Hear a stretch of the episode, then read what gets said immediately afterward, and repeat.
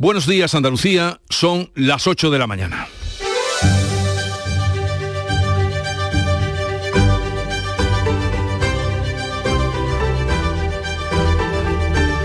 En Canal Sur Radio, La mañana de Andalucía con Jesús Vigorra.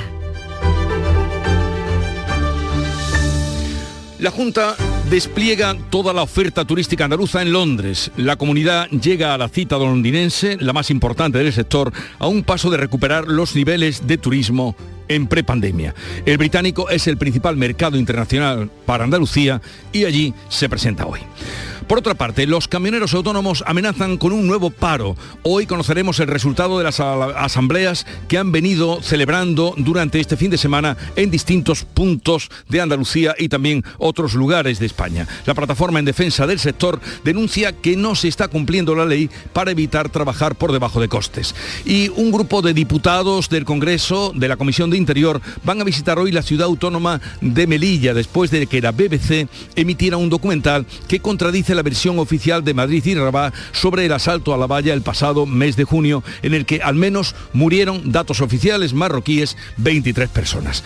Conflicto entre Podemos y Yolanda Díaz. Pablo Iglesias pide respeto para la formación morada y exige un papel preponderante en la configuración Sumar, el proyecto de la vicepresidenta del gobierno con el que quiere presentarse a las próximas elecciones generales. Y cumbre por el clima la número 27 ya en Egipto. El último informe de la ONU concluye que los últimos ocho años han sido los más calurosos y un millar de expertos afirman que ya es imposible limitar a un grado y medio la subida de las temperaturas. La mañana de Andalucía. Social Energy. La revolución solar ha llegado a Andalucía para ofrecerte la información del tiempo. Este 7 de noviembre, primer lunes del mes, vamos a tener cielos poco nubosos o despejados con brumas en el litoral mediterráneo y en el tercio occidental sin descartar nieblas. Las temperaturas máximas irán en ascenso en las sierras de la subbética y con ligeros cambios en el resto. Los vientos van a soplar variables flojos tendiendo a suroeste flojo en la vertiente atlántica por la tarde. En noviembre, Black Friday Social Energy. ¿Quieres descuentos de 200 euros en tu instalación o prefieres un cheque regalo en el corte inglés o Amazon? Ilumina tu hogar noche y día consumiendo tu propia energía. Tu instalación en 20 días hábiles con baterías premium. ¿Qué más puedes pedir? Estudio gratuito en el 955 44 11 o socialenergy.es y aprovecha las subvenciones disponibles. La revolución solar es Social Energy.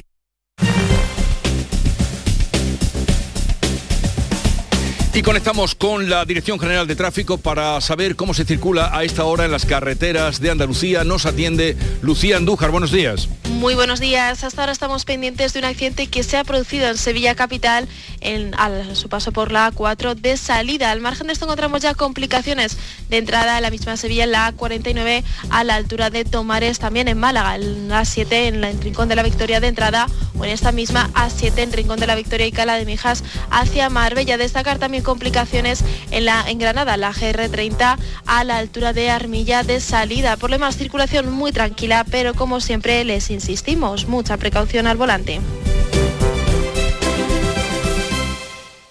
Mira, tiene canas, arrugas y 60 años. Ella es auténtica, tiene 22 y es más que una talla. Ser real es ser como eres. Ella es auténtica porque es mujer y no tiene pelo. Somos como somos, así que míranos libre de estereotipos. Soy real, soy auténtica. Instituto de las Mujeres, Ministerio de Igualdad, Gobierno de España. A los que lo hacéis porque os cae bien el vendedor. ¿Qué pasa, Manuel? O porque sabéis que estás echando una mano. O porque le ha tocado a tu amiga. Y si le ha tocado a tu amiga, ¿por qué no te va a tocar a ti? A ver. A todos los que jugáis a la 11. ¡Bien jugado! Porque hacéis que miles de personas con discapacidad sean capaces de todo. A todos los que jugáis a la 11. Bien jugado. Juega responsablemente y solo si eres mayor de edad. En Canal Sur Radio, la mañana de Andalucía con Jesús Vigorra. Noticias. ¿Qué les vamos a contar con Manuel Pérez Alcázar? Andalucía presenta hoy, va a presentar su oferta turística en el World Travel Market de Londres, la feria más importante de turismo que allí se celebra. El objetivo es trasladar confianza como destino para los turistas y abrir nuevos mercados. La feria londinense es clave para Andalucía porque Reino Unido es el principal emisor internacional de viajeros a nuestra comunidad, casi el 25% del total. El presidente de la Junta inaugura esta mañana el stand de Andalucía. El objetivo como explica el consejero Arturo Bernal, es posicionarse como destino de confianza y abrirse a nuevos mercados. Vamos ahí precisamente es abrir oportunidades de negocio. Eh, nuestro primer país emisor de turismo de turistas internacionales con un 23%, 23,2% concretamente de la cuota de mercado de turistas internacionales en Andalucía.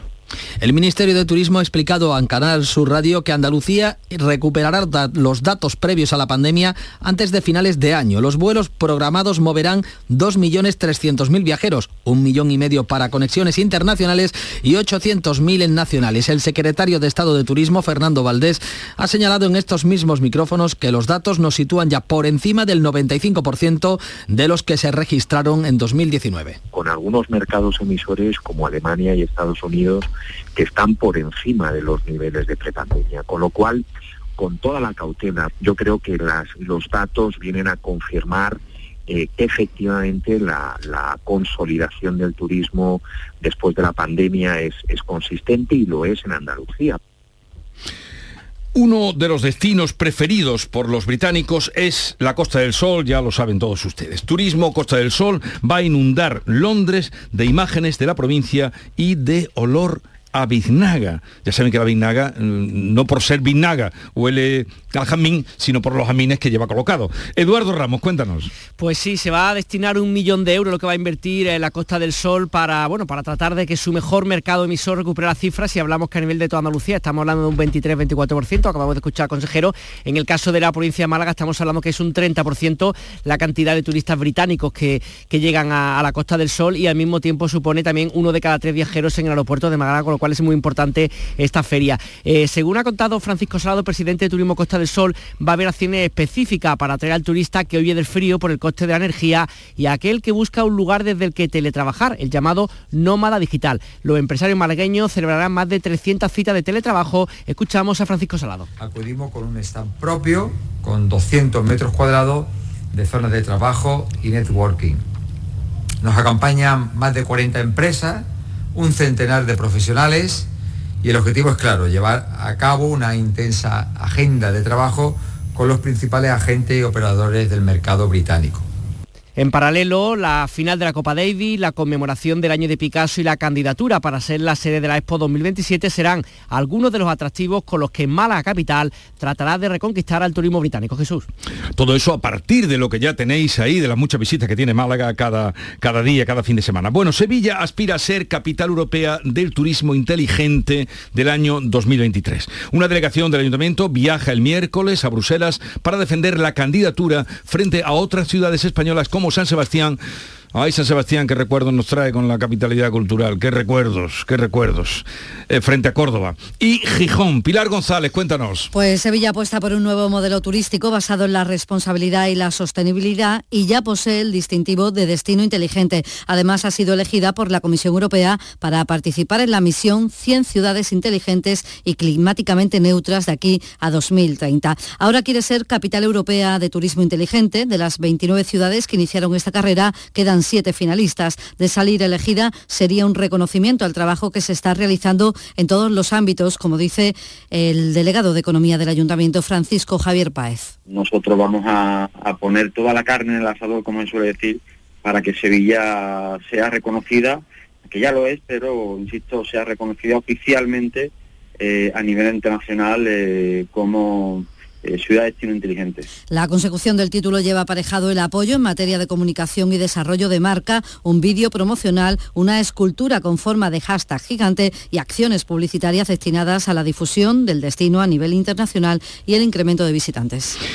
La plataforma ciudadana Aeropuerto Ya pide que se pongan en marcha vuelos comerciales que conecten a Córdoba con otras grandes ciudades una vez que se ha puesto en marcha el centro de convenciones y ferias de esta ciudad. Para ello piden conectar el aeropuerto cordobés con ciudades como Barcelona o Santiago de Compostela. Cuéntanos, Miguel Vallecillo. Solo falta a día de hoy que se publique la carta de aproximación instrumental, un documento que usan los pilotos para aproximarse a la pista de aterrizaje. La intención es que Córdoba efectivamente sea competitiva frente a la oferta congresuales y de ferias de casi 50 ciudades de todo el país. José María Vázquez es el portavoz de la plataforma. Ten en cuenta que si desde Barcelona tuviéramos un vuelo directo nos conectaría ya con 50 ciudades europeas y se podría aquí alcanzar un turismo de más calidad, de congreso y de fin de semana con toda seguridad. Sin ella es imposible que las aerolíneas se interesen, los sobrecostes por los seguros eh, aumentan, entonces las aerolíneas no, no, no quieren aterrizar en este aeropuerto. Desde la plataforma se asegura que no basta con el AVE porque se tarda más de cuatro horas en llegar a Barcelona y no hay conexión directa con la cornisa cantábrica, Galicia y también País Vasco. Eh, pues un intento más de reflotar el aeropuerto de Córdoba.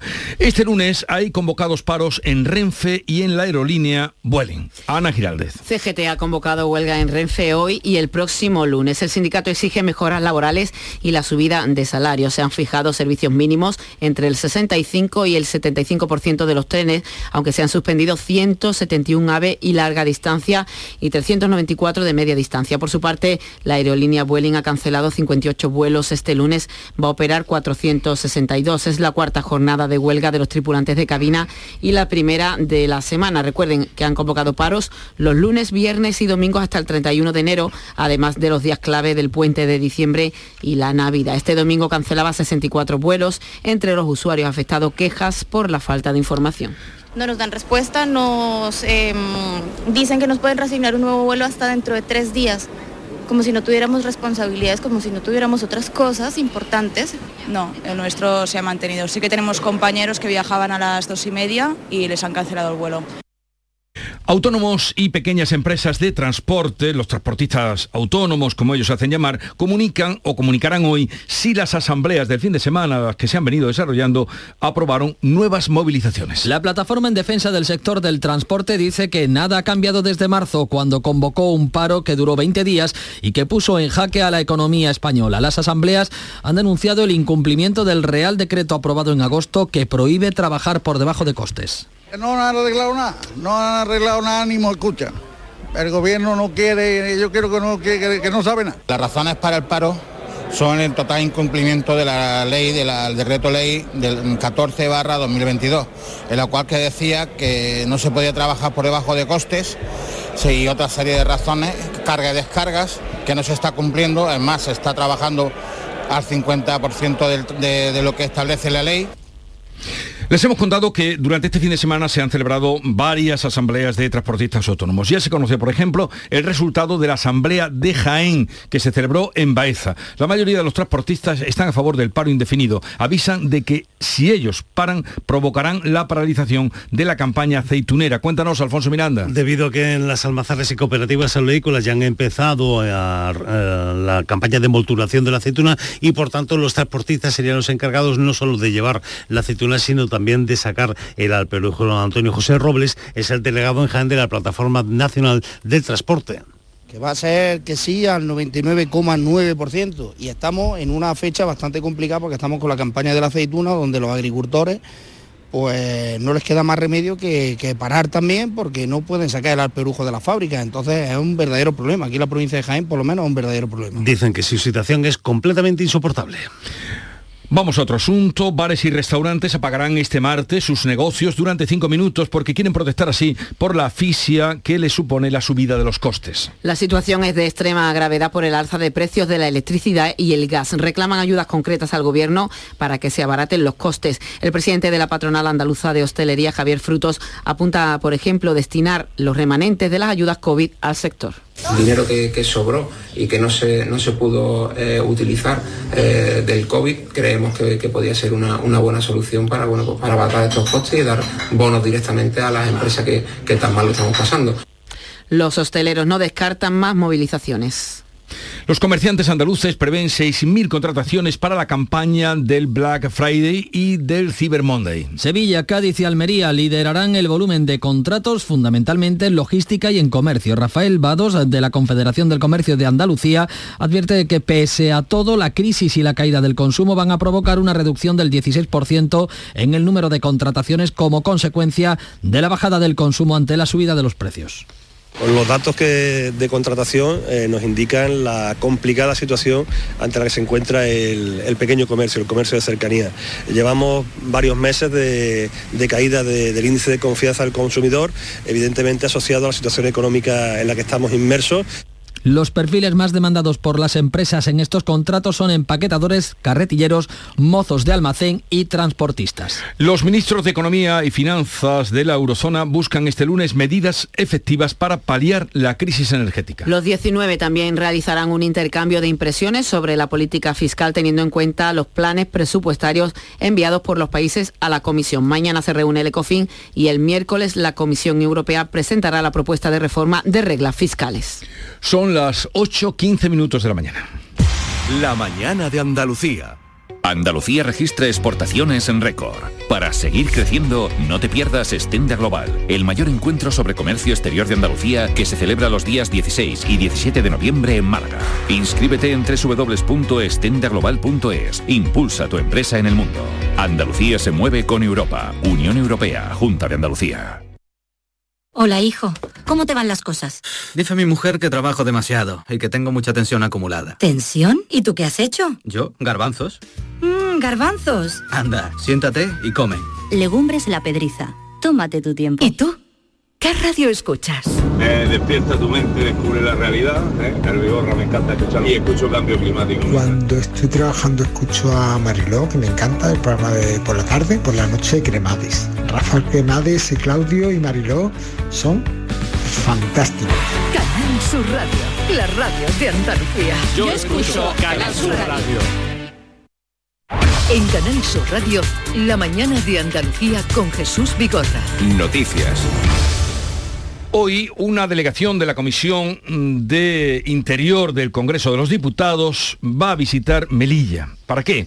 Pues para tratar de aclarar la tragedia de la valla fronteriza en junio tras los vídeos que ha publicado la BBC. La delegación mantendrá una reunión con el mando de la Comandancia de la Guardia Civil y visitará la sala de coordinación a donde se envía la señal de las 40 cámaras del perímetro de la valla. Vox no viaja con la delegación del Congreso porque asegura su vicepresidente, Javier Ortega Smith, que lejos de apoyar a las fuerzas y cuerpos de seguridad del Estado, esta comisión lo que hace es alentar, dice, el efecto llamada.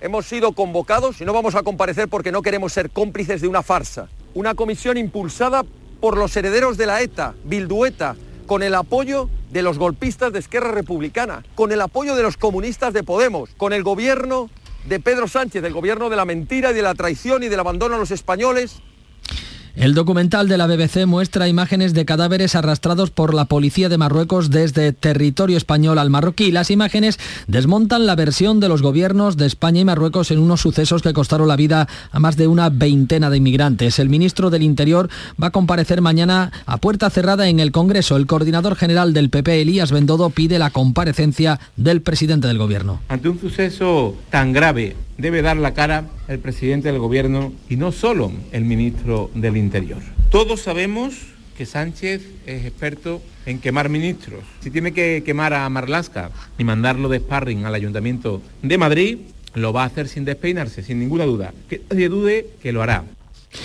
Lo que no deja de ser curioso es que, por ejemplo, eh, el defensor del pueblo lleva pidiendo todos estos meses esas cintas que no se le dan y a raíz de lo que ha publicado la BBC ahora las verán no solo el defensor sino también los diputados. Bueno, el Tribunal Constitucional admite retraso en la tramitación de los recursos del PP y Vox contra la decisión del Gobierno de impedir al Consejo General del Poder Judicial aprobar nombramientos mientras esté en funciones. El Constitucional reconoce que un recurso de inconstitucionalidad no tarda en llevarse ordinariamente a pleno más de 15 días. Se lleva el primer pleno siguiente que se convoque. Es inmediato, señala en una nota. Según a veces fuentes próximas al presidente, Pedro González Trevijano, culpan de ese retraso al anterior presidente, a Juan José González Rivas, que estaba al frente de la institución cuando se presentaron esos recursos en abril y mayo de 2021. Vocales, juristas y jueces consideran que la resolución de este asunto contribuiría a clarificar el panorama, pues si la reforma promovida por el Gobierno se declara inconstitucional, el Consejo podría recuperar la competencia de los nombramientos y resolver el problema de las vacantes en la cúpula judicial. Podemos eleva la tensión interna y pide respeto a la vicepresidenta del gobierno, Yolanda Díaz, a la hora de conformar la candidatura de las elecciones o de cara a las elecciones generales. El ex vicepresidente del gobierno y mentor de Yolanda Díaz, Pablo Iglesias, ha pedido respeto para la formación morada y ha exigido un papel preponderante para su partido en el nuevo espacio, espacio que va a conformar la candidatura a las elecciones generales con Yolanda Díaz como bandera. Iglesias advierte que a la plataforma Sumar no le irá bien en las generales si a Podemos le va mal en las municipales. Podemos debe ser respetada. ¿Quién piensa que le puede ir bien a las elecciones generales a una candidatura de la izquierda si a Podemos le va mal en las elecciones municipales y autonómicas? Hay que ser estúpido. El barómetro de 40 dB para el país asegura este lunes que el PP mantiene su ventaja de cara a las elecciones generales pese a la leve mejoría del PSOE. Feijóo obtendría casi el 30% de los votos y 127 escaños por el 28,8% del PSOE que lograría 107 asientos. La unión de las derechas no suma mayoría absoluta, Vox pierde 13 de sus 52 escaños y Unidas Podemos cede 5 de los 35 actuales. Ciudadanos queda al borde de la desaparición. En otro sondeo, El Mundo asegura hoy que la popular Díaz Ayuso roza la mayoría absoluta en las autonómicas de Madrid y Martínez Almeida quedaría en manos de Ciudadanos para repetir en la alcaldía de la capital de España. Comienza en Egipto la cumbre del clima, la número 27 ya. Más de 100 jefes de Estado y de Gobierno hablarán hoy por primera vez de las compensaciones que los países ricos deben pagar a los países más vulnerables. La COP27 supone el vigésimo séptimo intento de frenar el calentamiento global. Hasta ahora no se ha pasado de la teoría a la acción. La reunión llega con la crisis energética derivada de la guerra y con la clamorosa ausencia de tres de los países más contaminantes, China, Rusia e India. El secretario general de la ONU, Antonio Guterres, ha abierto la sesión advirtiendo que los últimos ocho años han sido los más calurosos desde que hay registros. Los fenómenos costeros se han multiplicado, ha subido el nivel del mar y los glaciares se están derritiendo a velocidad sin precedentes. And forever bake in catastrophic temperature rise. El caos climático será irreversible. El calentamiento se está produciendo a una velocidad catastrófica. Debemos responder a la señal de socorro del planeta con acciones ambiciosas y creíbles. Este es el momento, ahora, en la COP27. Eh, Pedro Sánchez intervendrá ante el plenario a las 6 menos cuarto de esta tarde. El Tribunal Supremo decide mañana sobre la limpieza de los suelos contaminados con plutonio y americio de la playa almeriense de Palomares. María Jesús Recio. Ecologistas en Acción temen lo que pueda ocurrir. Presentaron un recurso de casación ante el Supremo por el fallo de la Audiencia Nacional que indicaba que la limpieza del suelo no era competencia del Consejo de Seguridad Nuclear. La modificación de medidas urgentes por la guerra de Ucrania provoca ahora que la competencia sea del Ministerio de Transición Ecológica. Desde Ecologistas en Acción, José Ignacio Domínguez habla incluso de injerencia. Eso de que hayan cambiado la ley eh, va contra toda norma y es una injerencia del Poder Ejecutivo en el Judicial eh, si no hubieran sacado esa, esa norma, yo creo que lo teníamos ganado. Entonces yo no sé por dónde saldrá el Supremo. En juego la limpieza de 40 hectáreas de suelo contaminado con plutonio y americio desde el accidente de las bombas en 1966. Queda pendiente también un plan de rehabilitación de la zona recomendado hace 10 años por la Unión Europea desde 1966. Ya han escuchado ustedes bien. Elecciones legislativas en Estados Unidos. Joe Biden se juega este martes perder la mayoría en el Senado y en el Congreso. Las encuestas dan una ligera mayoría a los republicanos. En la recta final los dos partidos han sacado a sus pesos pesados. Los demócratas tiran de Obama y los republicanos de Donald Trump, que se ha centrado en sí mismo, ha insistido en que le robaron las elecciones anteriores y ha insinuado que anunciará muy pronto su candidatura a las presidenciales de 2020. Un hombre de 39 años ha matado a su mujer y a su hija esta noche en Móstoles, en Madrid, y luego ha intentado suicidarse. La esposa tenía 29 años, su hija 6. El agresor confesó que las ha acuchillado y después ha intentado suicidarse. Él mismo avisó a varios conocidos de lo que había hecho y estos llamaron al 112, que no ha podido hacer nada por salvar la vida. Lo ha explicado José Ángel Elvira, el supervisor del servicio de emergencias. A la llegada de los vehículos de emergencia nos encontramos una niña de 6 años y una mujer de 29 años, fallecidas por arma blanca, y a un hombre de, 40, 39 años con heridas en toras, muslos y en cuello, también por arma blanca. Este paciente es estabilizado y trasladado al Hospital Puerta de Hierro con preaviso prehospitalario. Eh, tanto la niña como la mujer no se ha podido hacer absolutamente nada por ellas. En Benalmádena, en Málaga, también se investiga como asesinato machista la muerte de una mujer de 69 años el pasado viernes a manos de su marido de 80 años enfermo de Alzheimer. La consejera de Inclusión Social, Loles López, ha condenado estos hechos.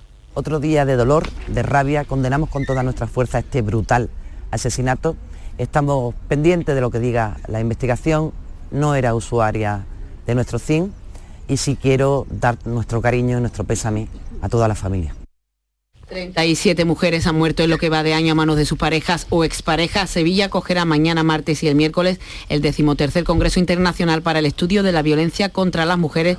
Va a reunir a casi 1.700 personas. Y otra noticia crónica violenta. El presunto autor del atropello múltiple en Torrejón de Ardoz ha pasado la noche en una comisaría de Madrid. Un atropello que tuvo lugar eh, en la celebración de una boda. Sus hijos de 15 y 17 años que viajaban con él han quedado bajo custodia materna a la espera de ser citados por la Fiscalía de Menores. Un sobrino del detenido que también viajaba en el vehículo implicado está en busca y captura. Huyó cuando la policía los localizó a 40 kilómetros del lugar de los hechos. Los fallecidos en este suceso son una mujer de 70 años y tres hombres de 40, 60 y 17 por fracturas y politraumatismos derivados del atropello a la salida de la boda.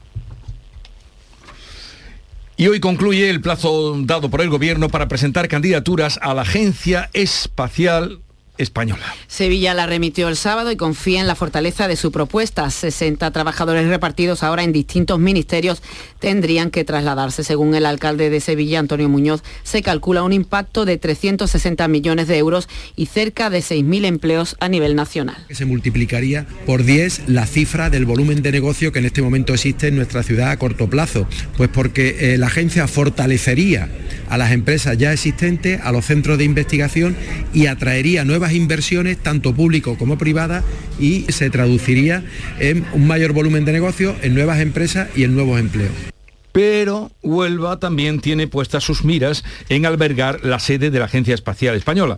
Aunque la Junta ya ha manifestado su apuesta por Sevilla y daba sus eh, argumentos, el, el Ayuntamiento onubense mantiene su candidatura oficial, Sonia Vela remitió al Gobierno Central el pasado viernes un amplio dossier en el que recoge todas las virtudes de su candidatura y responde a cada uno de los requisitos solicitados por el Gobierno. Para el portavoz del equipo de Gobierno Municipal en Huelva, Francisco Balufo, la candidatura de Huelva es técnicamente mucho mejor que la de Sevilla. Una candidatura fuerte, potente y mucho mejor que la de Sevilla, técnicamente hablando, y que además es una candidatura que reúne los requisitos eh, prioritarios de la convocatoria del Gobierno de España en cuanto a la, descentralización de las agencias estatales, como bien pretendía el Gobierno de eh, Pedro Sánchez. Mañana martes, en el Consejo de Ministros, se tomará la decisión final sobre la ubicación de la sede. Pues ya veremos qué sale. El Carnaval de Cádiz presenta hoy en Madrid su candidatura a convertirse en patrimonio inmaterial de la humanidad. Cuéntanos, Saúl Votaron. El acto se va a celebrar esta tarde en el Instituto Cervantes de Madrid con la presencia del alcalde José María González, el rector de la Universidad de Cádiz Francisco Piniella o el consejero de la presidencia Antonio Sanz, entre otras autoridades. También están invitados el presidente del gobierno y el de la Junta de Andalucía. Se va a presentar un expediente en tres idiomas, como requiere la UNESCO, de un vídeo e imágenes de la fiesta, un trabajo promovido desde la Universidad de Cádiz con el apoyo del Aula del Carnaval y la cátedra que dirige el historiador Alberto Ramos. Donde lo que la UNESCO pide es que se demuestre que es una fiesta tradicional, que es una fiesta inclusiva, que es abierta, que es transversal, que hay herencia de que sea hijo del patrimonio y de la cultura bueno, y eso es lo que intentamos hacer y que se conozca ya como candidatura oficial. No faltarán las coplas de la mano de la chirigota del Celu y la callejera de las niñas.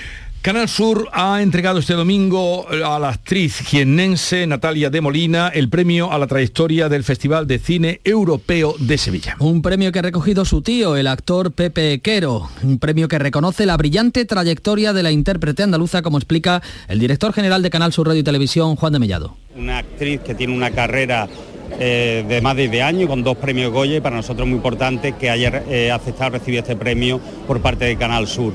Y aparte Canal Sur, este Festival de Cine de Sevilla tiene una amplia presencia con ocho cintas que tienen participación Canal Sur, que se van a ver durante el festival.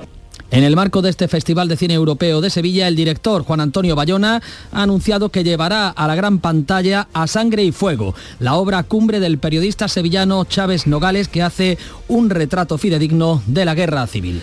Pues desde luego una auténtica noticia porque no era el único director que estaban dándole vueltas a este relato de la colección A Sangre y Fuego que escribió Chávez Nogales eh, ya momentos antes, ese en concreto, de partir para el exilio. Además estuvo acompañado de su nieto Anthony eh, Jones eh, Chávez Nogales. Y nos vamos ya.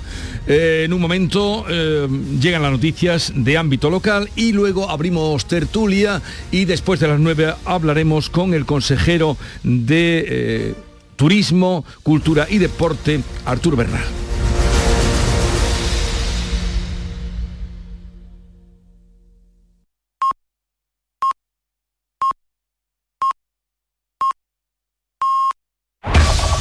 En la mañana de Andalucía de Canal Sur Radio, las noticias de Sevilla. Con Pilar González. Buenos días, ya se están produciendo los primeros retrasos en los aves en Santa Justa por la huelga convocada por el sindicato CGT que afecta a los maquinistas. Esto en una mañana en la que se habla del derby de anoche que quedó en empate y con la expulsión de tres jugadores en la calle sin incidencias notables, aunque en el fin de semana la policía local ha puesto 81 denuncias por botellonas. Enseguida los detalles, pero antes nos ocupamos del tráfico. Hay retenciones en la A4 a la altura de la salida de Aerópolis, 5 kilómetros en sentido Córdoba y 3 en sentido Sevilla por manifestación de los trabajadores del sector aeronáutico. Además hay también retenciones en el Centenario y en la autovía de Huelva son 5 los kilómetros. En el interior de la ciudad, tráfico intenso en las avenidas de entrada. Y en cuanto al tiempo, despejado el cielo, las temperaturas mínimas han bajado. Esta mañana amanece con más fresquito. De momento tenemos 11 grados en la capital. Está previsto alcanzar 25 grados en Sevilla y en Morón, 26 en Écija y en Lebrija. Que no te asuste cambiar de móvil en Halloween. Hasta el 14 de noviembre puedes comprar cualquier producto Xiaomi en Telecable Andalucía hasta 12 cuotas sin intereses. Acércate a nuestras oficinas y elige el modelo que tú quieras. Telecable Andalucía, siempre junto a ti. Reciclos llega a tu ciudad. La nueva aplicación con la que podrás ganar premios solo por reciclar. Participa reciclando latas y botellas de plástico de bebidas. Cuida tu entorno y gana premios. Descárgate la aplicación Reciclos y empieza a formar parte del reciclaje del futuro. Ecoembes. Los lunes a las 10 de la noche en Canal Sur Radio, El Llamador. Ya se están produciendo los primeros retrasos en la estación de Santa Justa, afecta a los aves y todo responde a una movilización del sindicato CGT. Hay señalado servicios mínimos, pero se han suspendido 171 aves y larga distancia Además, desde hoy, todos los lunes, viernes y domingos, hasta el 31 de enero, hay huelga en Bueli. La protesta abarcará también los días del puente de diciembre y de Navidad. Y ya vamos con el partido que quedó, Nuria Gaciño, buenos días, en Muy empate y con tres expulsados. Sí, un derby muy intenso, aunque aburrido en lo que a fútbol se refiere y que estuvo marcado por esas expulsiones por las rojas a Montiel, Fekir y Borja Iglesias.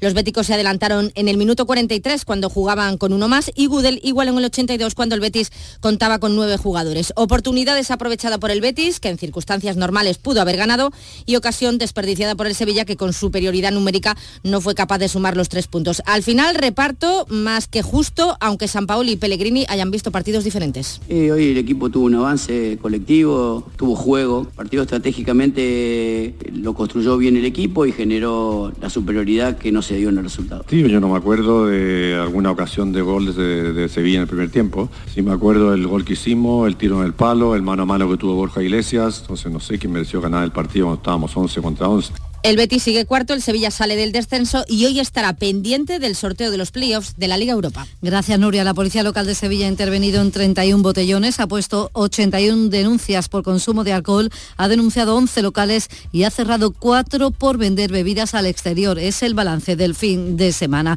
Hoy termina el plazo para que las ciudades interesadas en acoger la sede física de la Agencia Espacial Española presenten sus candidaturas. Sevilla remitía la suya el sábado y va a competir con una veintena de ellas. El alcalde Antonio Muñoz espera conseguirlo. Va a ser un proceso complejo, con muchos competidores y esperemos que si los plazos se cumplen, la decisión se pueda tomar en este último trimestre para que en el arranque del 2023 la agencia espacial empiece a funcionar y qué decir tiene que no hay mejor sitio que, que, pueda hacerlo en Sevilla. La Junta espera que esta semana se adjudique el ramal técnico del tramo norte de la línea 3 del metro de Sevilla, lo ha anunciado la consejera de Fomento Marifran Carazo. Nosotros, Yo espero que esta semana se adjudique el ramal técnico, que es la primera fase, la primera pieza por donde empezar ese proyecto. Eso ya representa y se asume el compromiso de la Junta de Andalucía con infraestructura. En solitaria sacamos esta primera fase y de ahí en paralelo firmaremos el convenio para darle continuación. Y el Centro de Transfusión Sanguínea de Sevilla celebra hoy un maratón prenavideño de donación de sangre en la Fundación Cajasol, en la Plaza de San Francisco, desde las 10 de la mañana hasta las 2 de la tarde y de 4 y media a 9 de la noche. Se necesita sangre de todos los tipos. 10 grados hasta ahora en Cazalla, 11 en Sevilla.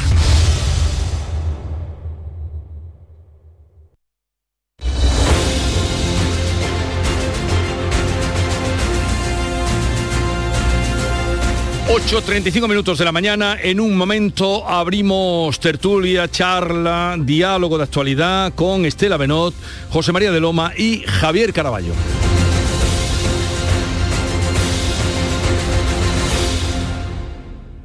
Mira, tiene canas, arrugas y 60 años. Ella es auténtica, tiene 22 y es más que una talla. Ser real es ser como eres. Ella es auténtica porque es mujer y no tiene pelo. Somos como somos, así que míranos libre de estereotipos. Soy real, soy auténtica. Instituto de las Mujeres, Ministerio de Igualdad, Gobierno de España. En Conforama nos adelantamos al Black a lo loco, con un 20% de descuento extra en sofás y colchones. Y además, envío gratis, solo hasta el 15 de noviembre. Conforama. Buenos días. En el sorteo del sueldazo del fin de semana celebrado ayer, el número premiado con 5.000 euros al mes durante 20 años y 300.000 euros al contado ha sido 55.368. 55368. Serie 5005.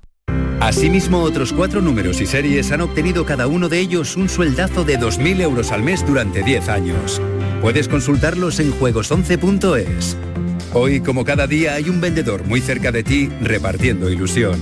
Recuerda que este viernes día 11 se celebra el sorteo 11 del 11 de la 11, con un premio de 11 millones de euros y 11 premios de un millón. Cómpralo ya. A todos los que jugáis a la 11, bien jugado. Solicita tu cheque escolar de 100 euros por cada hijo o hija en cualquiera de las etapas de la enseñanza obligatoria. Si tu renta familiar es inferior a 15.000 euros, no dudes en pedir este cheque en la Secretaría Virtual de la Consejería de Desarrollo Educativo y Formación Profesional. Consulta las condiciones en juntadeandalucía.es barra educación. 100% comprometidos con las familias andaluzas. Junta de Andalucía. La tarde de Canal Sur Radio con Mariló Maldonado tiene las mejores historias y las más emocionantes. Un programa para disfrutar de la tarde, cercano, pendiente de la actualidad, con un café con humor, te escucho en tu radio. La tarde de Canal Sur Radio con Mariló Maldonado. De lunes a viernes a las 3 de la tarde. Más Andalucía, más Canal Sur Radio. Nueva ley de pensiones. ¿Qué gano yo por seguir trabajando más allá de mi edad de jubilación? Tienes dos opciones. La primera, por cada año extra que trabajes, la Seguridad Social te incentivará con entre 5.000 y 12.000 euros. Esta cantidad, multiplicada por los años trabajados, se te abonará en un solo pago al jubilarte. Ministerio de Inclusión, Seguridad Social y Migraciones. Gobierno de España. ¿Y tú? ¿Qué radio escuchas? Yo escucho Vigorra, El Yuyu y mi favorita, Charo Padilla. Yo soy del club de los primeros. Mi programa favorito y primordial de mi Charo Padilla. Hay un montón de programas muy buenos en Canal Y además con el hablar nuestro y la forma de ser nuestra. Canal Sur Radio, la radio de Andalucía. Yo, escucho Canal Sur Radio.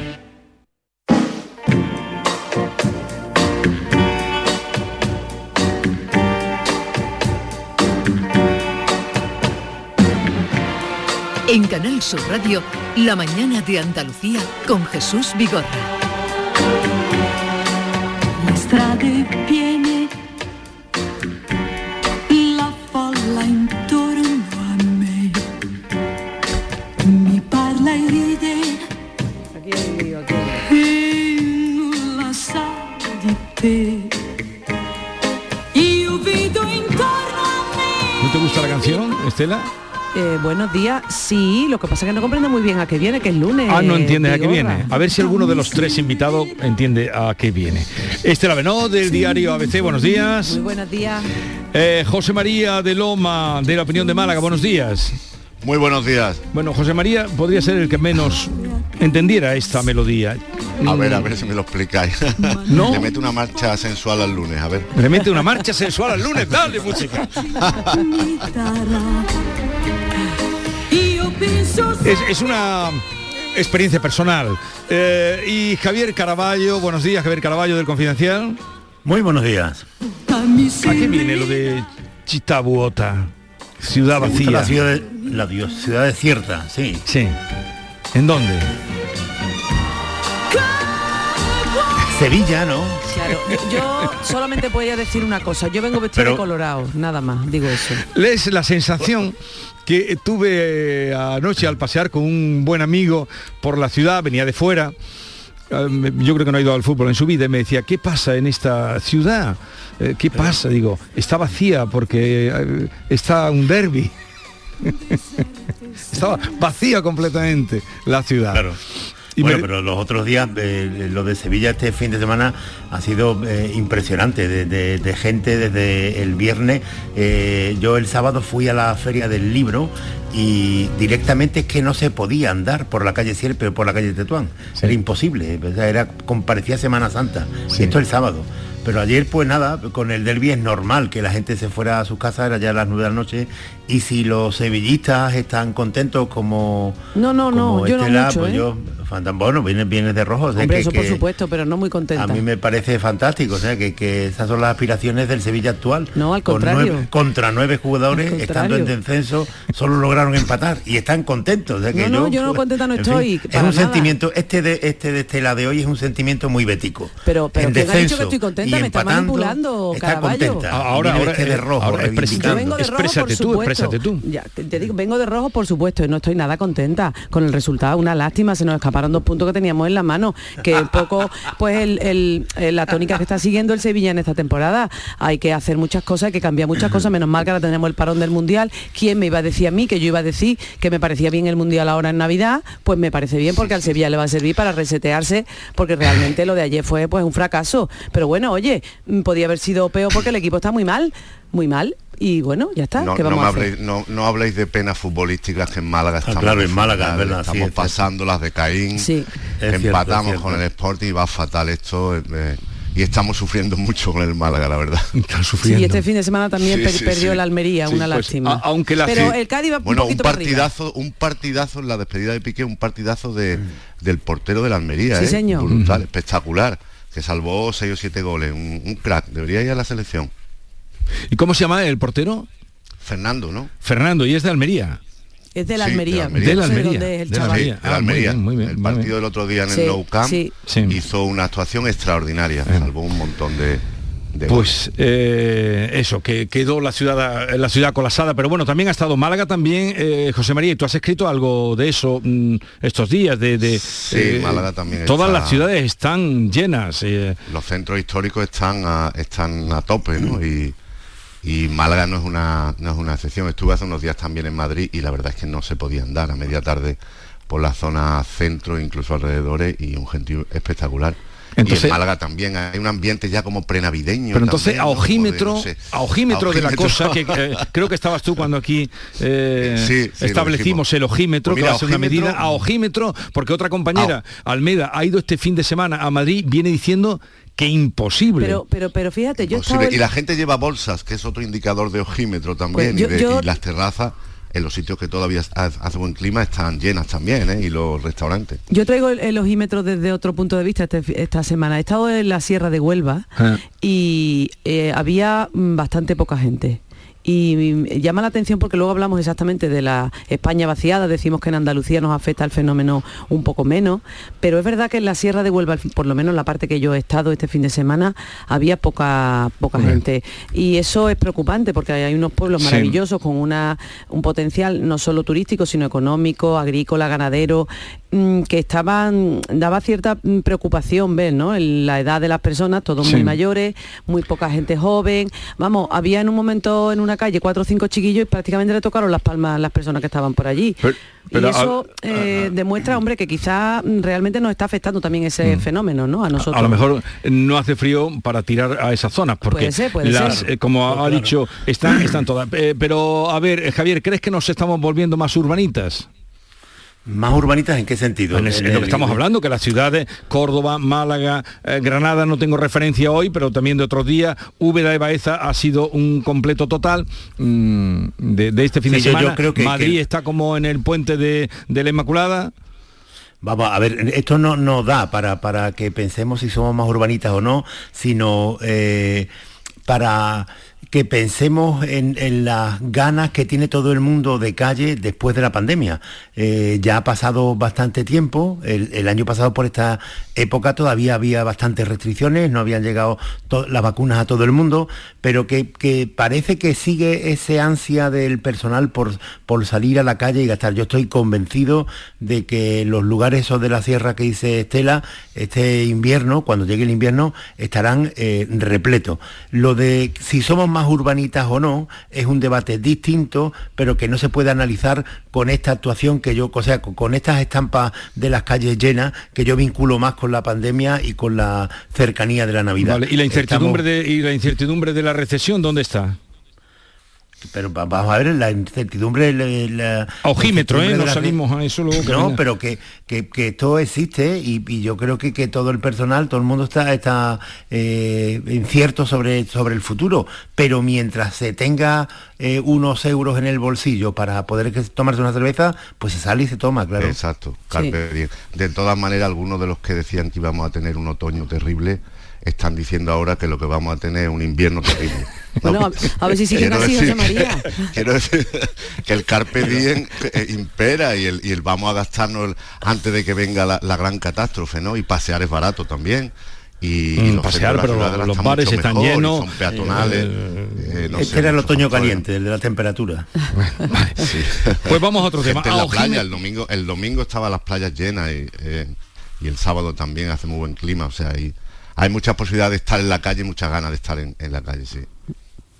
Pues entonces que espere la crisis. Eso vamos a seguir dándole pata para adelante. Que espere la invierno crisis. y después que sea la primavera y después el verano. Y así, así, a ver Ah. si la sacamos pronto, ¿no? A ver, eh, después de mm, cinco meses, el defensor del pueblo pidiendo las cintas, el defensor del pueblo, después de cinco meses pidiendo y diciendo que los datos no eran, hoy una delegación de comisión, de la Comisión de Interior del Congreso de los Diputados, viaja a Melilla, estará llegando, o habrá llegado ya, con eh, la intención de ver los vídeos, qué antiguo soy yo, estos los vídeos, las grabaciones que hay de las muchas cámaras en la valla de Melilla, que les van a dar para que las vean, creo que tienen tres horas. Ahora sí lo van a ver. mm, pero tiene que ser, eh, ¿cómo queda que porque la BBC saque el documental, eh, se pongan las pilas aquí, no sé quién? Eh, si el, el ministro de Interior o, o- o el que tenía a buen recaudo a- las, las cintas, mm, Yo- yo ¿por qué lo- las van a ver? ¿No es un lo- poco...? Lo primero que quiero decir en todo esto es echarnos la culpa a nosotros, a los periodistas, que normalmente no lo hago, pero en este caso lo voy a hacer, porque a mí me parece un poquito que nos debería sonrojar, a mí por lo menos me sonroja, que sea la BBC la que, salga esta- la que saque estas imágenes y no un medio español. Eso en primer lugar.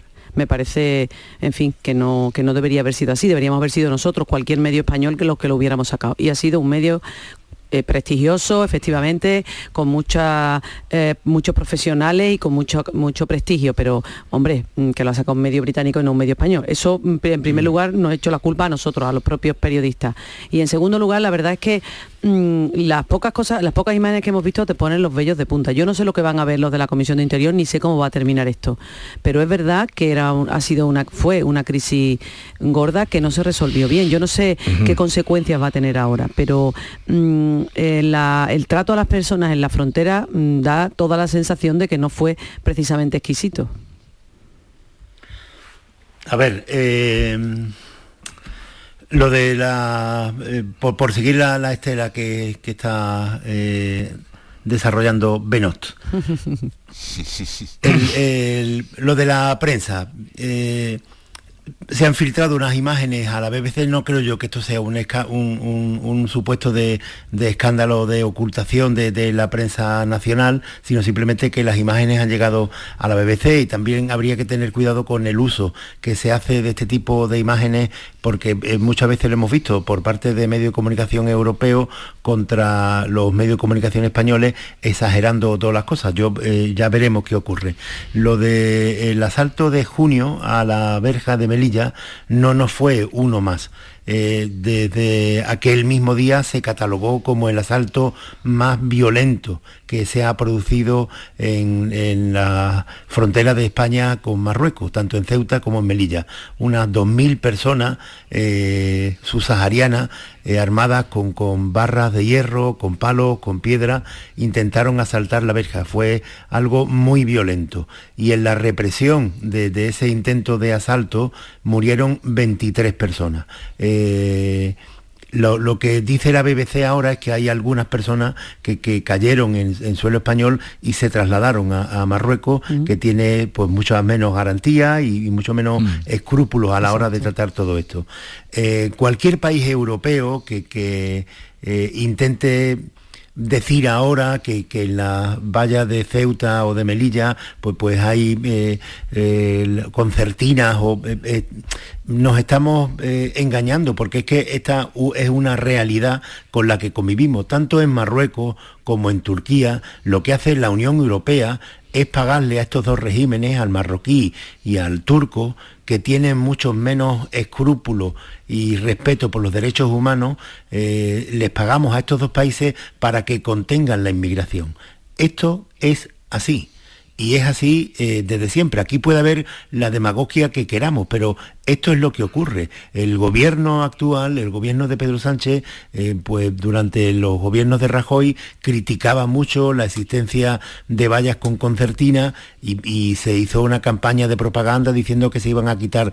Eh, es falso. Se quitaron de donde estaban y se pusieron unos metros más atrás y no una valla, sino dos vallas.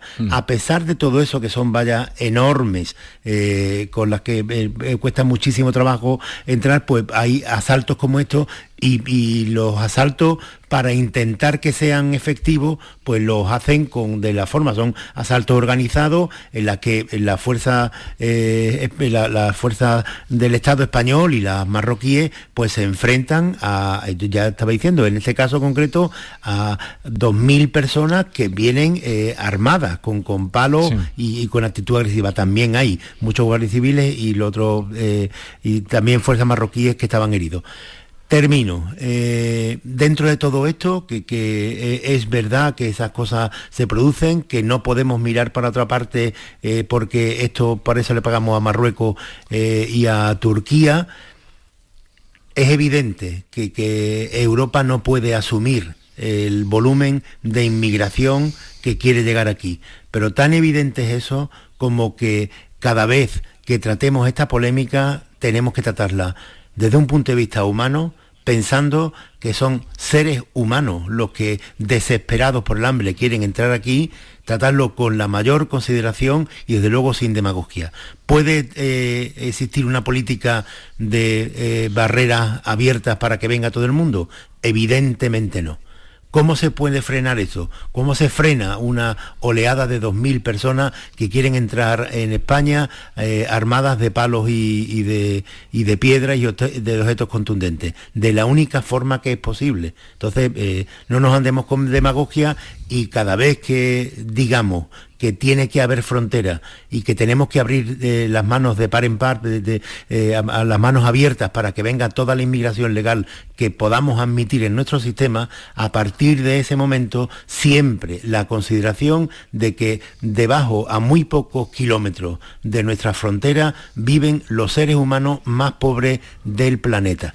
Pero eh, Javier, lo que tú has dicho, tu, lo que tú has argumentado no tiene nada que ver con lo que dice Estela Benó, de, de un poco cuestionarnos por qué esas imágenes, que las lleva pidiendo el defensor del pueblo hace cinco meses, Claro, es que tiene que ser la BBC la que nos las eh, refriega y entonces ya empieza, eh, ya empieza el baile, claro. la reacción política, eso es muy grave en mi opinión, ¿eh?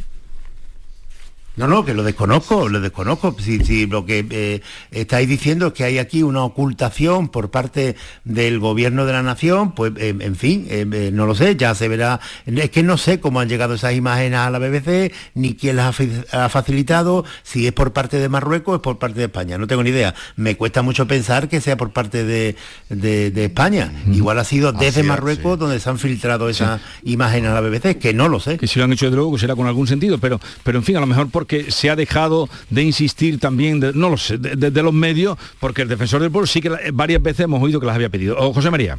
Sí, no, suena un poco también a eso, a, filtración, más que a investigación periodística, a una filtración a la BBC. De todas maneras, aquí hay varias cosas. O sea, eh, se debe aclarar todo lo ocurrido, porque eh, lamentable, ¿no? La muerte de seres humanos, pero yo creo que España tiene poco que temer, porque puede haber algún exceso, claro que sí, eh, descontrolado, pues, pero desde luego mm, el país que no es una democracia es Marruecos, ¿no?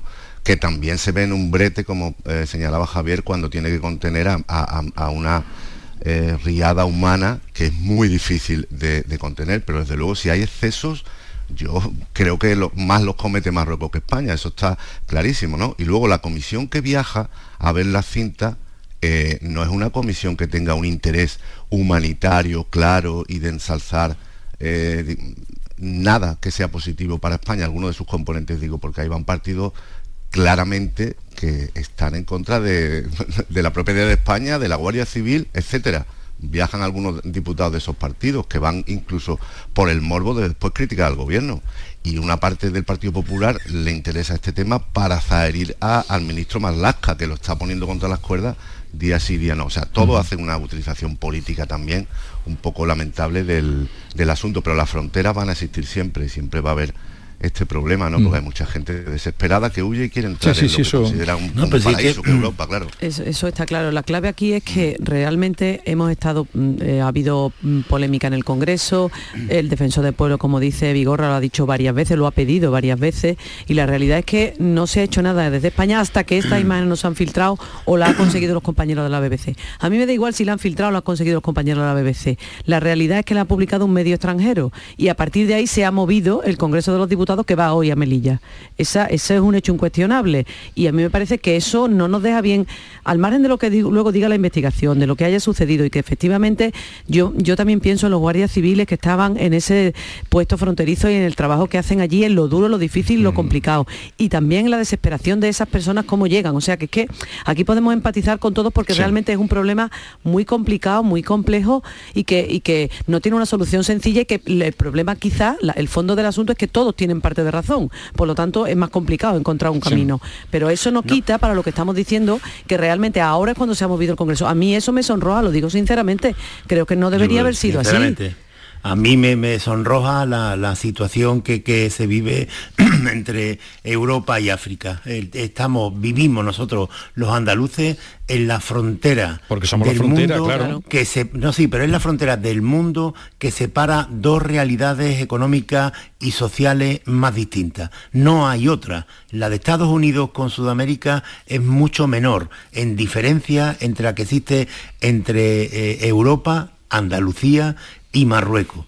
Eso sí que es terrible y que no sabemos cómo luchar con eso. Es evidente, evidente que la situación de pobreza, de miseria, de guerras tribales que existe en, África no se puede solucionar con, la con la emigración, con, todas las personas viniendo aquí. Eso es imposible. Eh, ¿Merecería la situación de, la inmigración de, de África una cumbre como las que se celebran para el clima? Yo pienso que sí. Por supuesto. Porque, vuelvo a repetir, porque nunca eh, podemos perder de vista lo fundamental, que son seres humanos. Te, ¿Cabrían soluciones más imaginativas de las que se dan en la actualidad? que, no miramos este problema? Pues yo pienso que sí, pero no, no hay una atención. Eso a mí es lo que me sonroja.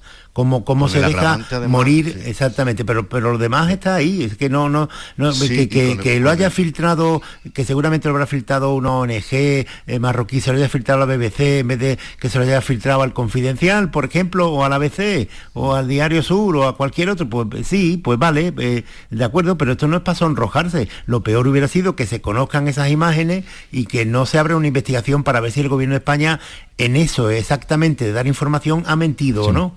Pero el gobierno estaba muy tranquilo, bueno, muy tranquilo, no lo sé, pero el día 12 de octubre entrevisté a la directora de la Guardia Civil, eh, por ser el día de la Meremérita, le pregunté y dio ella por zanjado el tema que la información que se había dado era esa. Y esto se ha levantado. Y por cierto, han cesado a la delegada de Melilla, tampoco no sabiendo muy bien por qué, eh, la- días previos y, y ahora van allí. En fin, espero que de esa visita, eh, no sé, si, la pregunta sería, en la televisión pública española, que sería la equivalente a la BBC, ¿veremos esas imágenes? Pues ya Ahora a lo mejor sí. Mm. Con el En fin. agravante de cómo utiliza Marruecos también políticamente eh, el uso de la frontera, ¿no? que a veces se comporta de una manera y otras veces de otra, presionando a España. Ya vimos con lo del reconocimiento del Sahara que ellos ya se parece que suavizaron su posición, o sea, la van cambiando en función de, de sus intereses y chantajeando en cierta medida también a España y a- y a la Unión Europea, controlando de una manera o de otra esa frontera, según el contexto político y según sus exigencias. Vamos a llegar a las 9 con Estela Benoz, Pep, mm, José María de Loma y Javier Caraballo y seguimos.